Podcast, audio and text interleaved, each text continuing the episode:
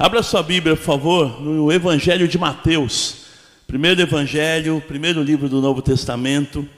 Lá no final, no capítulo 28. Mateus 28. Quem achou diz amém. Você em casa também, abra aí seu aplicativo da Bíblia, sua Bíblia. Mateus 28, 16.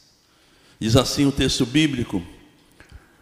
Na minha versão diz assim o título: Jesus aparece aos discípulos na Galileia. Seguiram os onze discípulos para a Galileia, para o monte que Jesus lhes designara. E quando viram, o adoraram, mas alguns duvidaram. Jesus, aproximando-se, falou-lhes, dizendo: Toda autoridade me foi dada nos céus, no céu e na terra. Ide, portanto, fazei discípulos de todas as nações, batizando-os em nome do Pai e do Filho e do Espírito Santo, ensinando-os a guardar todas as coisas que vos tenho ordenado. E eis que estou convosco todos os dias até a consumação do século, até o fim. Vamos orar? Pai amado, Pai querido, como nós já oramos, eis-me aqui, queremos pedir que o Senhor fale conosco, Pai. Estamos aqui na tua presença e nós precisamos e desejamos ouvir a tua palavra, receber da tua parte a porção da, desse alimento espiritual que o Senhor tem para as nossas vidas. Te agradecemos porque estamos na tua casa, estamos reunidos em torno do Senhor e Deus, isso é maravilhoso, isso é tremendo, isso é um privilégio, é um presente que nós temos de podermos estar reunidos no teu nome, de entre os irmãos. Oh Deus, alguns afastados longe em função dessa toda essa situação de pandemia, mas juntos através das redes sociais. Oh Deus, muito obrigado. Nós te agradecemos, nós te louvamos, nós te bendizemos no nome de Jesus. Amém. Glória a Deus.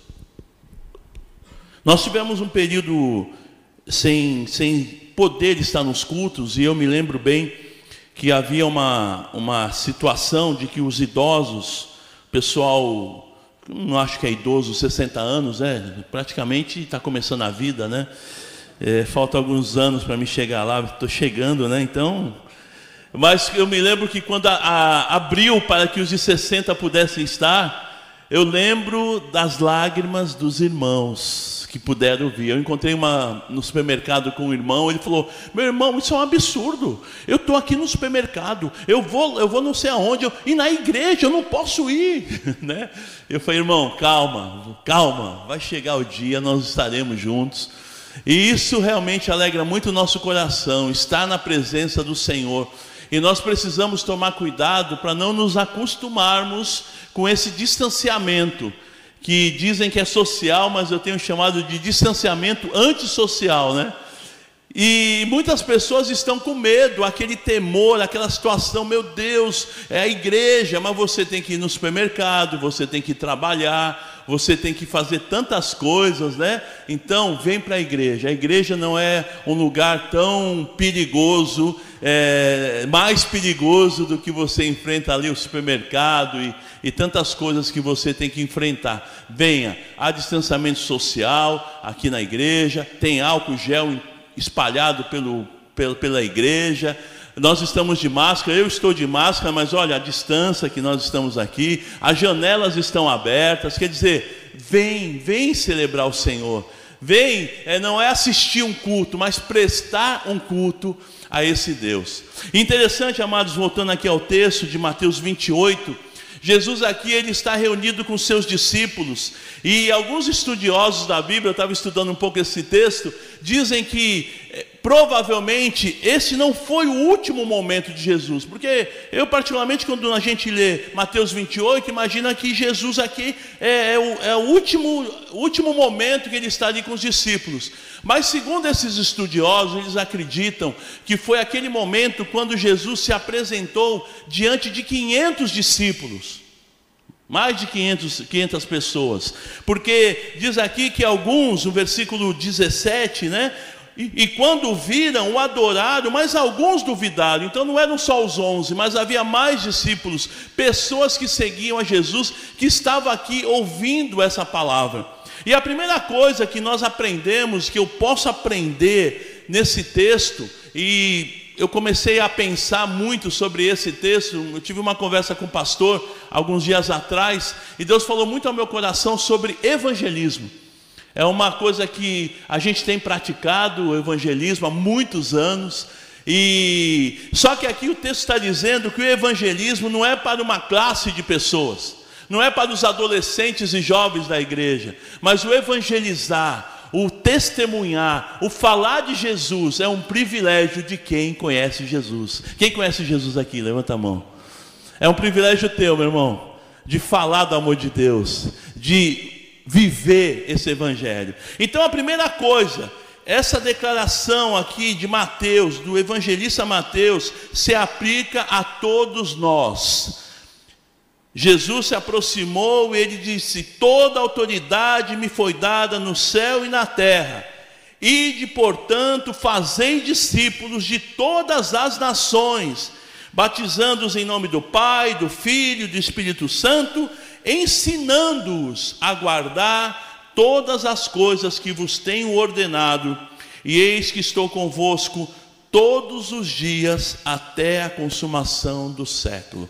Você que está anotando, anote assim: primeiro ponto, é para mim.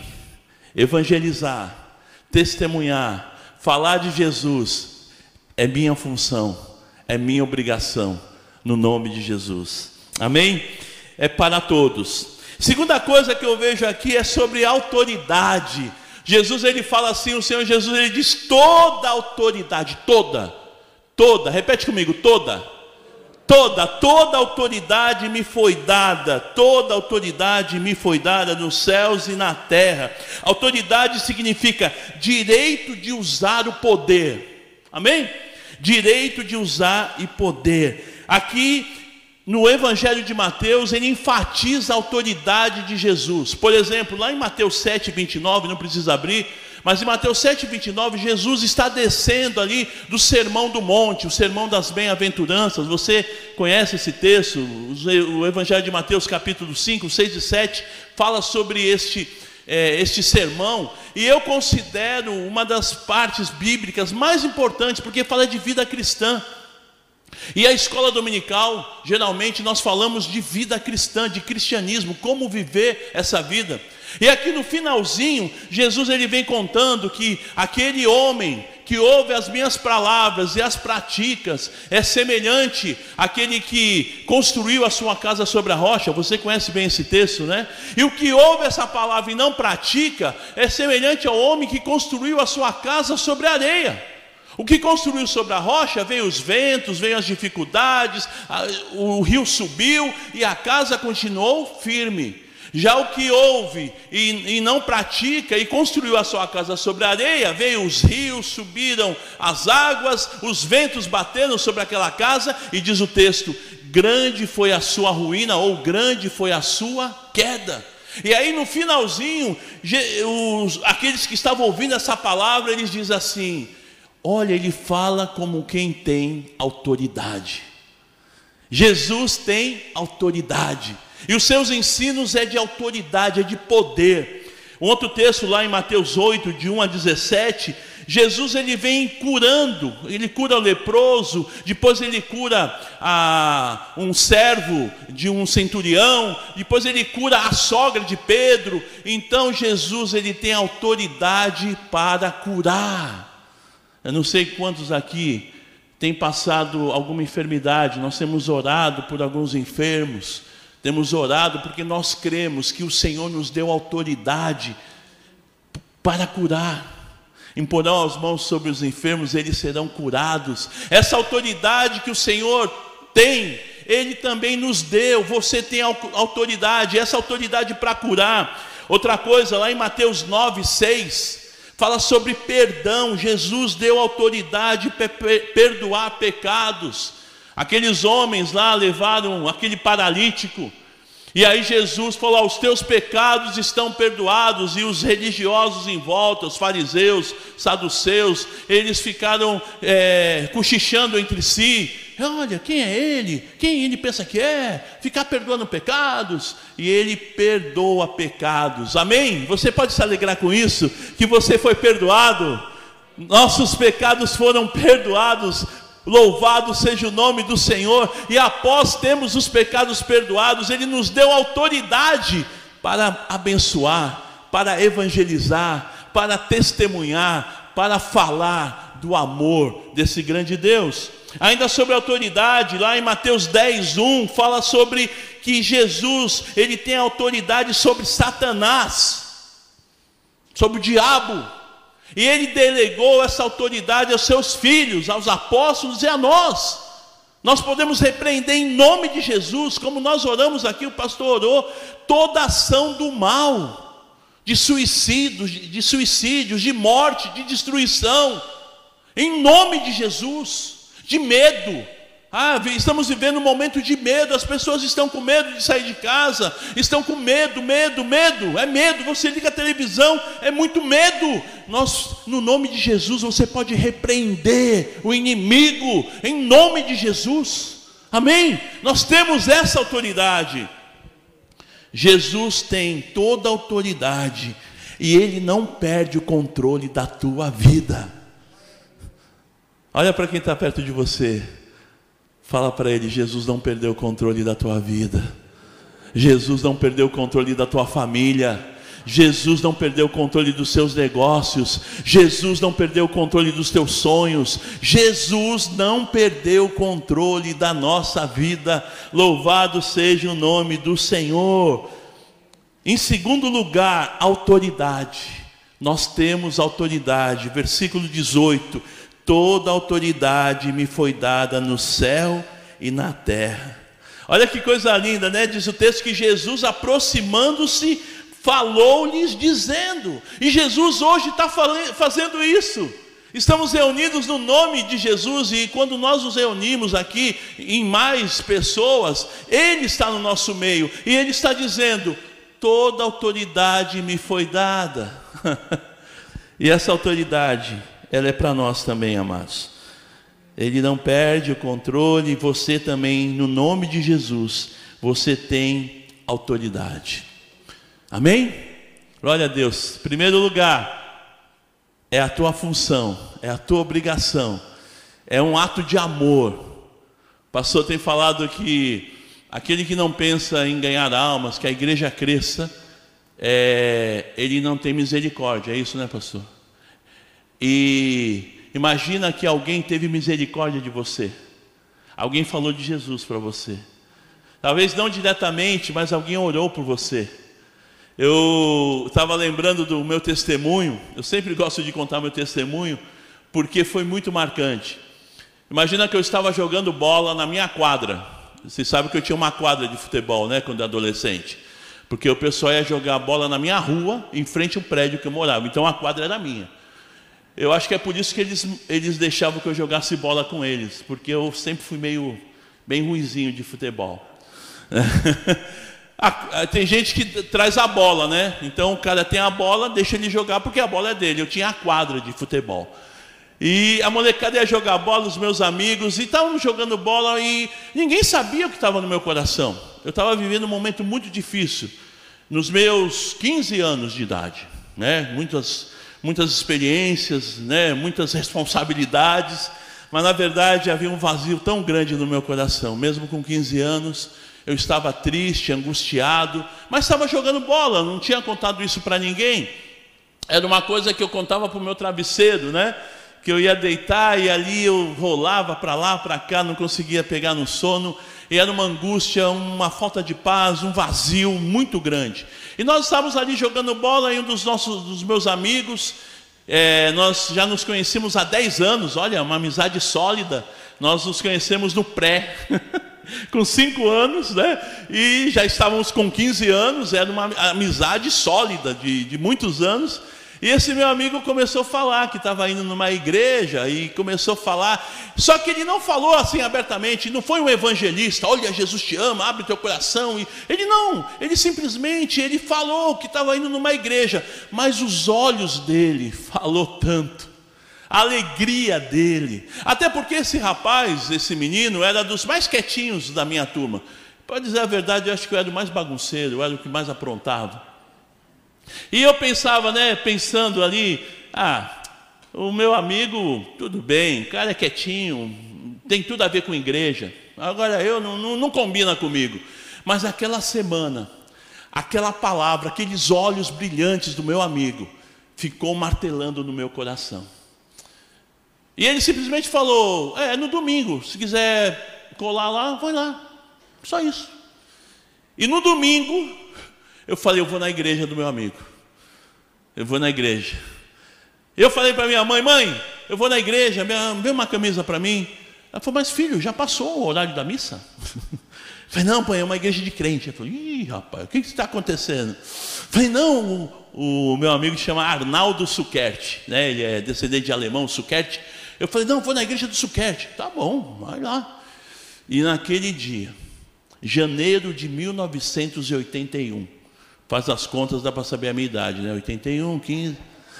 Em janeiro de 1981, eu entrei pela primeira vez. Na verdade, não foi a primeira vez, porque na minha infância, a minha avó me levava na, na escola dominical. Mas era tão pequeno, não lembrava muitos detalhes, mas naquele dia eu entrei decidido que ali ia acontecer alguma coisa. Eu não sabia o que ia acontecer, mas eu aqui tem que ser a resposta para a minha vida. Eu entrei naquela igreja, eu morava em São Vicente, olha, é uma cidade importante, né? A primeira cidade do Brasil, fundada por Martim Afonso de Souza. Se Martim Afonso de Souza, com todo respeito aos vicentinos, eu sou de lá, então posso falar.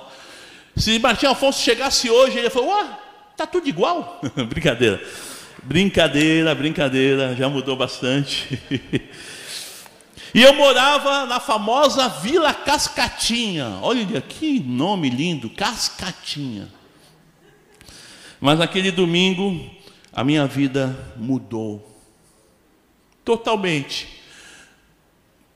Jesus entrou no meu coração e ele mudou a minha história. Eu não conseguia dormir já há meses, já tinha ido em médicos, já tinha ido em religiões. Minha mãe falou: deve ser espiritual, vamos numa. bater uns bumba aí. Eu fui encruzilhadas com a minha mãe, ela achando que isso ia resolver, tadinha.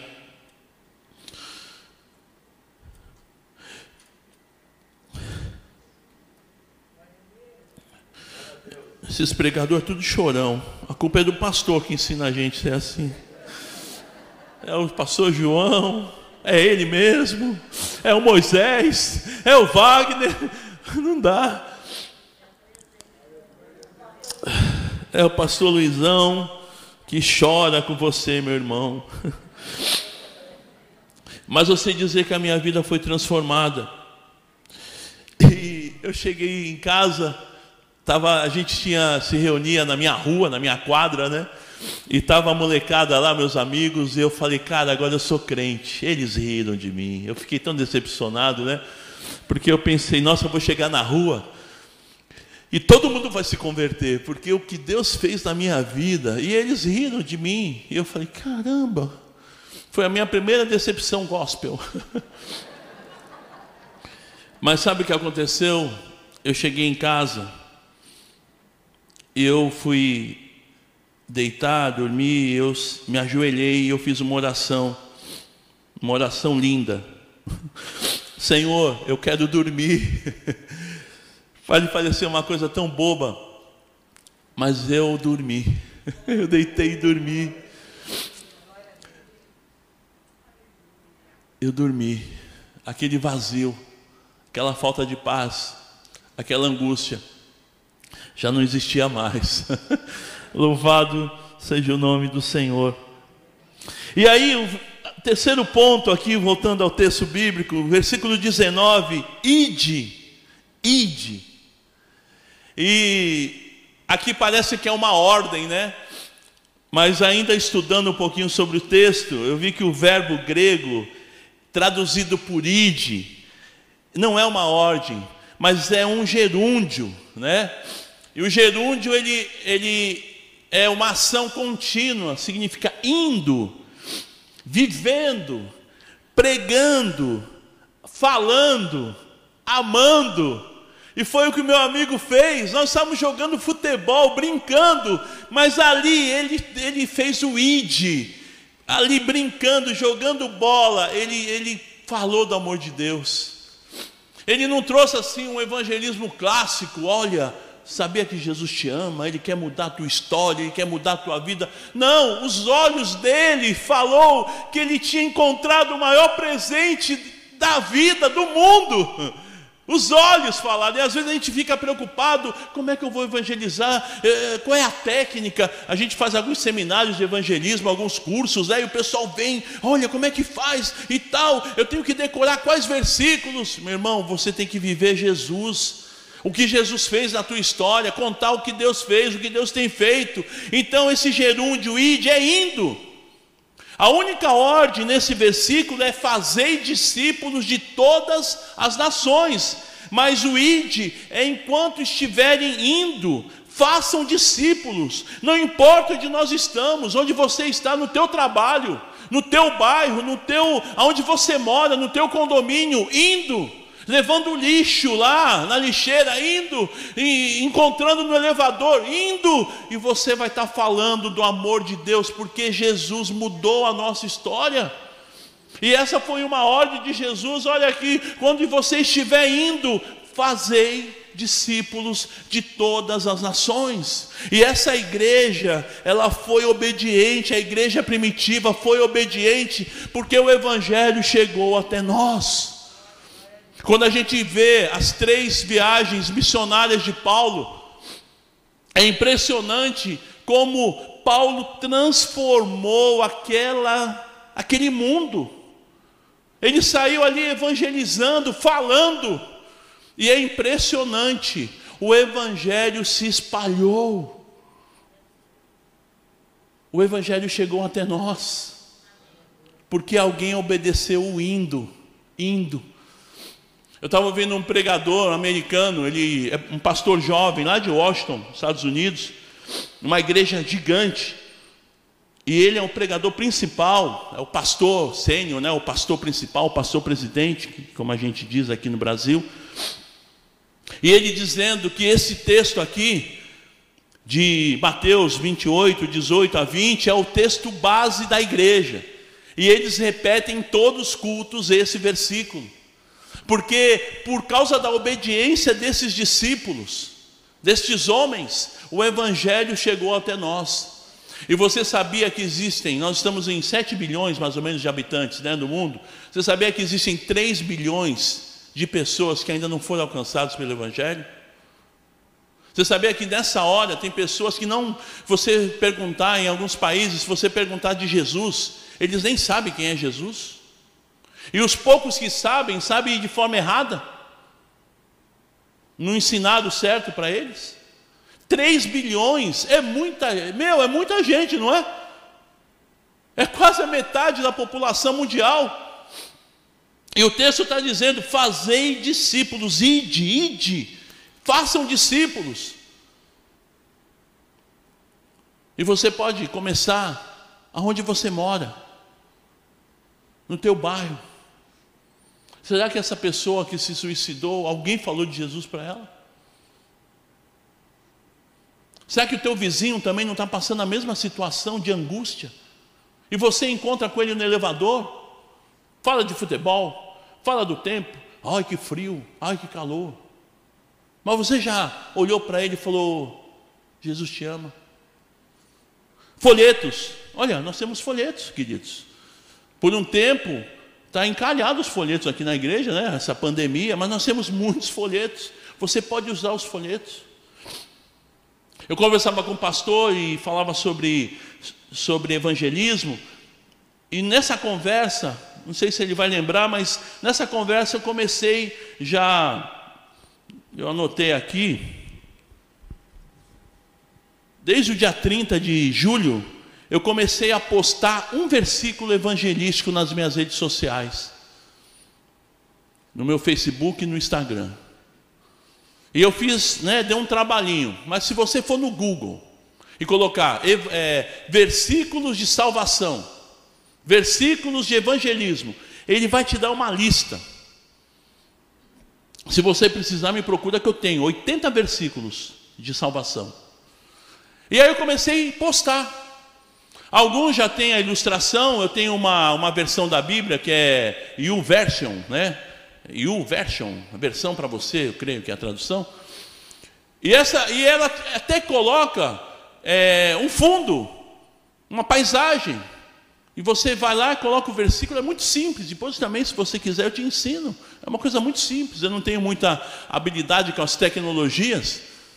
Mas eu tenho postado um versículo por dia. É uma coisa, parece que boba, mas é algo que eu posso, em vez, em vez de ficar falando, ai, vida, azar, falando mal do marido, falando mal da esposa, falando mal do, da, da vida, põe um versículo bíblico na tua rede social. Pegue, versi, é, pegue folhetos, nós temos folhetos, irmão, muitos folhetos. Você pode pegar um folheto.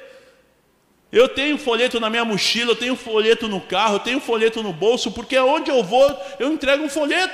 Vou no supermercado, ó, Jesus te ama. Fui na feira, ó, Jesus te ama, sabia? Ó, uma, uma mensagem para você. Vai abastecer o carro, né? E falou, oh, tá caro o combustível, vem, mas ó, Jesus te ama. Meu irmão, é o ID. E aí, em, em quarto lugar, o terceiro lugar é sobre o ID. Mas em quarto lugar, a gente percebe o amor de Deus. O nosso Deus é um Deus missionário. A nossa fé, ela é missionária. A vida cristã, a fé cristã tem que ser missionária. Interessante que lá em 2 Pedro, capítulo 3, versículo 9, o texto diz que Deus é amor e não quer que ninguém pereça. Parece que em João 3,16, né? Mas lá, vamos ver lá. 2 Pedro 3,9, deixa marcado aí Mateus 28. Mas 2 Pedro, lá no finalzinho, antes de 1 João, 3,9, segunda epístola de Pedro, capítulo 3, versículo 9. Não retarda o Senhor a sua promessa, como alguns julgam demorada.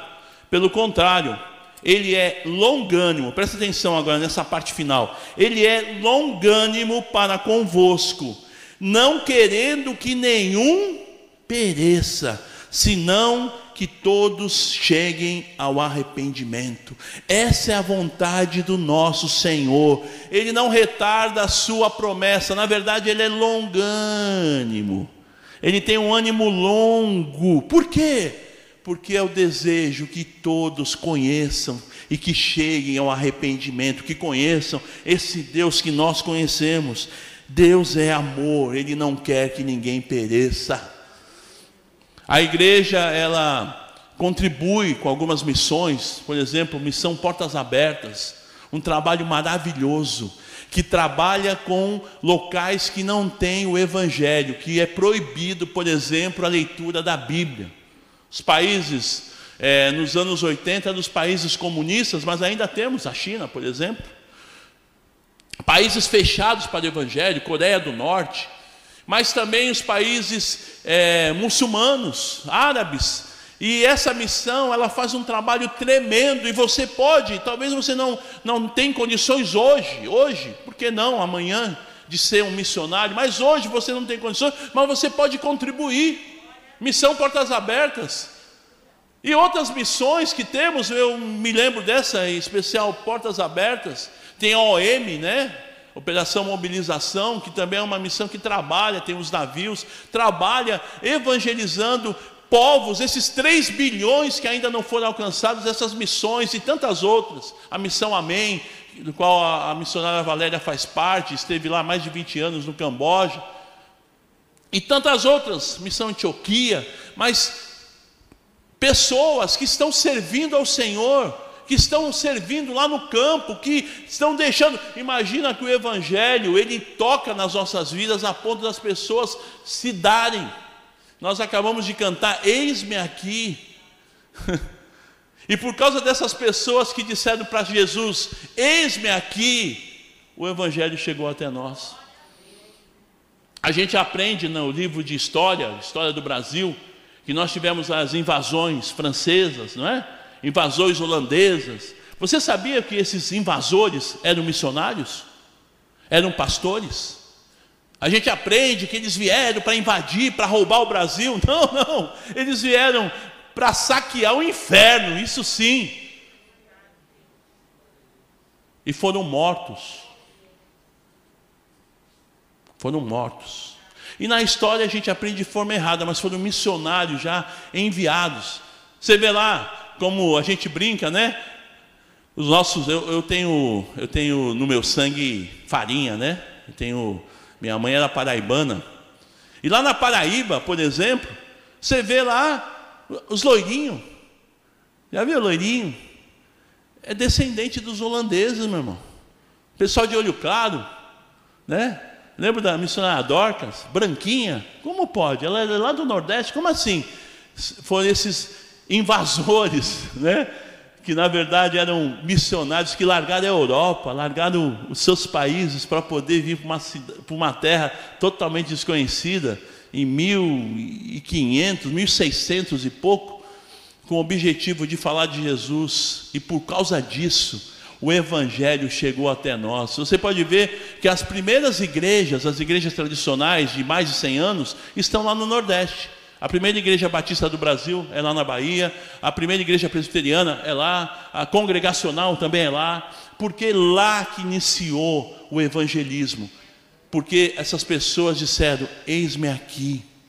E o eis-me aqui vai dar a possibilidade de que o teu vizinho seja salvo, de aquele frentista que sempre te atende, até com um sorriso no rosto, ele possa ter um sorriso de verdade, tendo Jesus. É aquele seu Joaquim lá da, da, do açougue, ele vai poder conhecer esse Jesus se você falar, porque a autoridade foi dada por Deus, não é você que vai convencer, mas é o Espírito Santo de Deus que vai tocar no coração, e o teu sorriso um, um folheto. Na verdade, o folheto ele é, um, é uma ferramenta, é uma maneira de você chegar na pessoa. Falar, olha, sabe que Jesus te ama? Aqui tem uma mensagem para você. Aí no momento de folga, ele vai ler lá o folheto. Jovem demais para pensar em Deus. Autossuficiente demais para pensar em Deus. Feliz demais para pensar em Deus.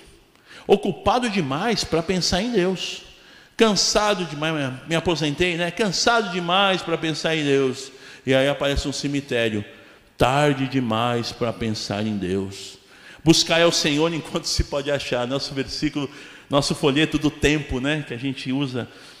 Eu uma vez nós evangelizamos ali na Vila Belmiro. O Santos estava jogando a Libertadores e nós preparamos um folheto com testemunho do, de César Sampaio, nosso irmão em Cristo que jogou pelo Santos, pelo Palmeiras, pela seleção. Ele deu ali um breve testemunho e, e do outro lado tinha esse esse tempo aqui, né, que chamamos de o tempo. E evangelizamos antes de começar o jogo e tinha um irmãozinho que nos deu um ingresso, né, na, na, nas numeradas e fui eu e meu irmão, o meu filho, Luizinho. Nós entramos e aí veio o jogo, tal. E no, no, intervalo do jogo a gente levantou e tal, e ficou olhando as coisas, aí tinha dois policiais. A gente estava bem pertinho ali, né, do, do campo, e os dois policiais com um folheto na mão, e a gente ouviu o que eles estavam falando, e um falava para o outro: Olha, isso daqui é uma verdade, hein, rapaz? A gente não pensa em Deus, a gente se envolve, é muito novo, é, depois porque está curtindo a vida, aí depois porque está cansado, está ocupado, aí não dá tempo. Olha, e eu falei para o meu filho, meu filho é adolescente, falei, filho, viu como vale a pena a gente evangelizar? Essa, esse, essa, esses policiais foram alcançados. De alguma maneira, deu para eles pensarem, olha, é verdade, hein? Eu acho que está na hora de a gente pensar em Deus antes que seja tarde demais. E esse é o nosso papel, porque Deus deseja isso, o amor de Deus é que ninguém pereça. E em quinto lugar, o versículo 19, a parte B é, de Mateus 28, fala justamente sobre isso. Fazei discípulos de todas as nações, batizando-os em nome do Pai, do Filho e do Espírito Santo. O que, que é um discípulo? Um discípulo é um que segue o Mestre. Um discípulo é um aprendiz. Mas ele não vai ficar aprendiz a vida inteira. Oh, estou convertido há 30 anos. Eu sou um aprendiz. Sim, a gente está sempre aprendendo. Mas chega uma hora que a gente tem que colocar em prática o que a gente aprendeu. E o discípulo de Jesus, ele aprende e ele pratica. Voltando lá no final do Sermão do Monte. Aquele que ouve essas minhas palavras e as pratica, é semelhante ao homem que construiu a sua vida sobre a rocha. Essa casa é a vida. Pastor Natalino ele usa um, um, uma frase: cuida das coisas de Deus, que Ele vai cuidar das tuas. Parafraseando aquele texto de buscar em primeiro lugar o reino de Deus e a sua justiça, e as demais coisas vos serão acrescentadas. Cuida das coisas de Deus, faz discípulos, indo, né? O id é o indo, é trabalhando, é estudando, é jogando bola na rua, na minha quadra, indo falando do amor de Deus, fazendo discípulos de todas as nações. Eu volto a repetir, porque homens e mulheres corajosos, eis-me aqui, Senhor, fizeram essa oração, o Evangelho chegou até nós. Nós somos uma nação totalmente evangelizada. A América Latina é totalmente evangelizada. A América do Norte, a América Central é totalmente evangelizada. Parte da África é totalmente evangelizada, mas subindo para o norte não é evangelizado. A Ásia não é evangelizada, partes da Ásia não tem o evangelho. Eis-me aqui. Um dia alguém, alguém, o modo de dizer, muitos se, se colocaram na presença do Senhor e eles puderam fazer discípulos. Um discípulo é um aprendiz que deseja ensinar o que ele aprendeu. E eu te faço uma pergunta que eu fiz para mim mesmo: eu sou um discípulo? Eu sou um discípulo? Pergunta para você: eu sou um discípulo? Evangelizar, discipular, ensinar, esse era o padrão da igreja primitiva. Esse é o padrão daqueles que são discípulos de Jesus. Não é uma função dos evangelistas, simplesmente, dos pastores, dos presbíteros, dos diáconos, dos líderes, dos jovens, dos adolescentes. É uma obrigação minha, é uma ação de amor evangelizar. Alguém te amou e te evangelizou. Alguém te amou e orou por você. Alguém te amou e gastou tempo em, em pensando em você. Está na hora da gente se transformar de aprendiz para praticantes do que nós aprendemos. Em sexto e último lugar, vamos só repetir, você que está anotando, eu gosto de anotar e eu sei que às vezes o pregador ele fala muito rápido, eu fico, eu fico nervoso quando eu, eu perco a anotação. Primeiro lugar, a declaração que se aplica a todos nós, que é de fazer discípulos, que é pregar o Evangelho. Segundo, autoridade. Essa autoridade, que é direito de usar o poder que foi dado a Jesus, ele transferiu para nós também. Nós temos autoridade. Terceiro, é o id, é ação contínua, é o indo. É o indo no trabalho, é o indo na escola, é o indo em casa, no bairro, o indo, indo. O indo comprando pão, o indo comprando carne, o indo, indo, indo jogando futebol, o indo onde você estiver.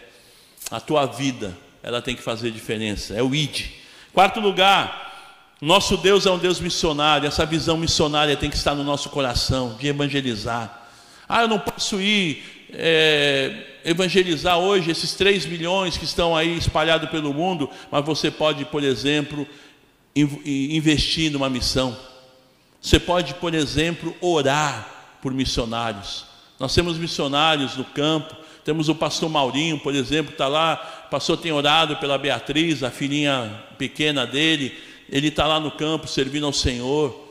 Né? Missão AOM, nós temos contribuído com a AOM. Missão é, Portas Abertas e tantas outras. Você pode orar, pode investir. Oh, mas eu não tenho muito dinheiro. Um pouquinho vai fazer a diferença. Em nome de Jesus. Deus é um Deus missionário. Em quinto lugar, fazei discípulos de todas as nações. Eu sou discípulo. Desafio. Eu sou discípulo. E em último lugar, no versículo 20, eu amo esse texto. Ensinando-os a guardar todas as coisas que vos tenho ordenado, e essa parte, afinal. E eis que estou convosco todos os dias, até a consumação dos séculos. Um jovem pregador, ele, ele quando jovem, ainda jovem, adolescente, ele Deus tocou no coração dele dele ler a Bíblia para idosos. Ele ia nessas casas, né, tipo lar evangélico, e ele lá ele ia lendo textos, ele separava, ele fazia isso semanalmente. E um dia ele, ele estava lendo esse texto, esse, a parte final, e ele leu: Eis que estou convosco todos os dias até a consumação dos séculos. E ele disse para uma senhora: Olha que promessa maravilhosa, não é, querida? Ela falou assim: Não, não é simplesmente uma promessa, isso é um fato. Aquela senhora era convertida, isso é um fato, meu irmão. Jesus está com você todos os dias. Dá para se alegrar com isso? Ah, Ele está conosco todos os dias. É no desafio profissional, é no desafio em casa, na educação dos filhos. É um problema que a gente passa, é uma enfermidade, Ele está conosco todos os dias. É na alegria, é na tristeza, é na angústia, é no momento de prazer, é no momento de dificuldade, Ele está com você, o Senhor está contigo todos os dias. Conta essa novidade para quem está do seu lado. Ele está contigo. E não é só na igreja, no domingo, não. Na segunda. Você sabe que a segunda-feira para mim era o dia pior que existia. Antes de me converter. Porque depois que eu me converti, a segunda se tornou um dia maravilhoso. Eu me lembro que o domingo era muito chato. Eu sou daquela época que tinha os trapalhões. Você lembra? Aquela musiquinha. E aquele desenho, né? Os, os, os trapalhões. E quando dava os trapalhões, eu caía em depressão. Está acabando domingo, amanhã é segunda. Aí eu ia para o ponto do ônibus de manhã, comecei a trabalhar cedo. Aí pegava o mesmo motorista. Naquela época tinha cobrador, né? O, o cobrador hoje não tem mais cobrador no ônibus, né? E aí era o mesmo motorista, o mesmo cobrador, as mesmas pessoas, aquela chatice, trabalhar. Aquela rotina, não que trabalhar é uma coisa ruim, mas a rotina. Mas desde que eu aceitei Jesus, desde que Jesus entrou no meu coração, a segunda estava diferente. A primeira segunda, o céu estava diferente, o sol, o motorista estava bonito. O cobrador, as pessoas, estava todo mundo. E eu falei, nossa, o que aconteceu? O céu está diferente, mas sabe, é, eu coloquei um óculos com filtro. Esses filtros que, que o pessoal faz live, e aí você olha, quem é essa pessoa? Eu, eu, eu conheço o nome, mas não estou conhecendo a pessoa, porque eles colocam um filtro, muda. E é engraçado, né, que a, mulherada coloca o filtro no Instagram, né, que tem esse filtro. E aí coloca aquelas sobrancelhas, a mulher não tem sobrancelha, ela coloca mais sobrancelha. Aí por um motivo na live ela faz assim. Aí a sobrancelha vem para a mão, vem para É horrível. É? Ou aquelas que ficam mudando o filtro antes de começar a live. Não sei se você já, já teve, participou de uma live assim. Aí aparece ela como ela é, na real. Aí ela vai trocando. Aí de repente ela gostou daquele filtro que ela ficou mais jovem, uns 20 anos. Só que não tem como você tirar a imagem de como ela é. E aí a live já foi por água abaixo, porque você não presta mais atenção em nada e fica só Mas parece que eu tinha um filtro de Instagram naquela segunda e tudo estava diferente. E, e, aí eu conversando com o meu discipulador, esse meu amigo, né, o meu amigo de muitos anos, de 10 anos de amizade, e ele falou: na verdade, não foram as pessoas que mudaram, Luísa, foi você. Jesus entrou na tua vida e fica diferente as coisas. E a promessa é que Ele vai estar com você todos os dias. E eu quero terminar com três desafios para você. Primeiro, seja um ganhador de almas. A gente tem usado muito essa frase. Seja um ganhador de almas. Nós temos evangelismos, começamos, recomeçamos, e o pessoal está com uma sede de evangelizar. E, e a gente ia numa balada lá no centro, os jovens, e eles estão tudo tristes porque as baladas faliram com a pandemia, né? E não tem aglomeração de pessoas mais no centro, mas então a gente tem procurado alguns lugares onde os jovens têm se reunido e tem muito lugar que tem muito jovem, né? E é interessante que há alguns lugares que não tem Covid. O pessoal não usa máscara, o pessoal não tem distanciamento, o pessoal está curtindo a vida. E na sexta-feira retrasada que nós fomos, essa passada, como disse o pastor, choveu, não foi possível. E aí uma irmã chegou para mim e falou assim: Poxa, mas vamos lá no Gonzaga, é coberto, pelo menos, né? Eu falei, irmã, com esse frio, com essa chuva, nem o ímpio vai para a rua. Então a gente vai ficar evangelizando um a outro. Então vem, vem para o final da semana creia que vai ser legal. Vamos, mas eles estão com fome de evangelizar, de falar do amor de Deus. E tem sido maravilhoso. Então, meu irmão, seja um ganhador de almas. Nós temos folhetos. Talvez você não possa sair, você não tem um pique, né, dos adolescentes, de ir lá no Gonzaga, de sair nesse evangelismo depois das 10, mas você mora num prédio que a gente não tem acesso. Você tem, faz parte de uma família que eu não tenho acesso. Você trabalha, o teu trabalho eu não tenho acesso, mas você tem. Seja um ganhador de almas. Não é roubar o tempo do teu patrão, não é né, ficar evangelizando na hora de trabalhar, mas é no intervalo, é no dia a dia, é naquela aquele bom dia que as pessoas chegam segunda-feira com cara de, né, de que não gostaria de estar naquele lugar e você pode abrir um sorriso, Senhor, com autoridade, você pode falar do amor de Deus com um sorriso, ainda mais agora, né, com máscara. Não dá para ver o sorriso, mas os teus olhos brilham e falam bastante. Seja um ganhador de alma. Segundo, segundo desafio, tome posse dessa promessa ou desse fato maravilhoso que Jesus está conosco todos os dias. Quando você levantar pela manhã, está passando luta, está difícil, tem enfermidade.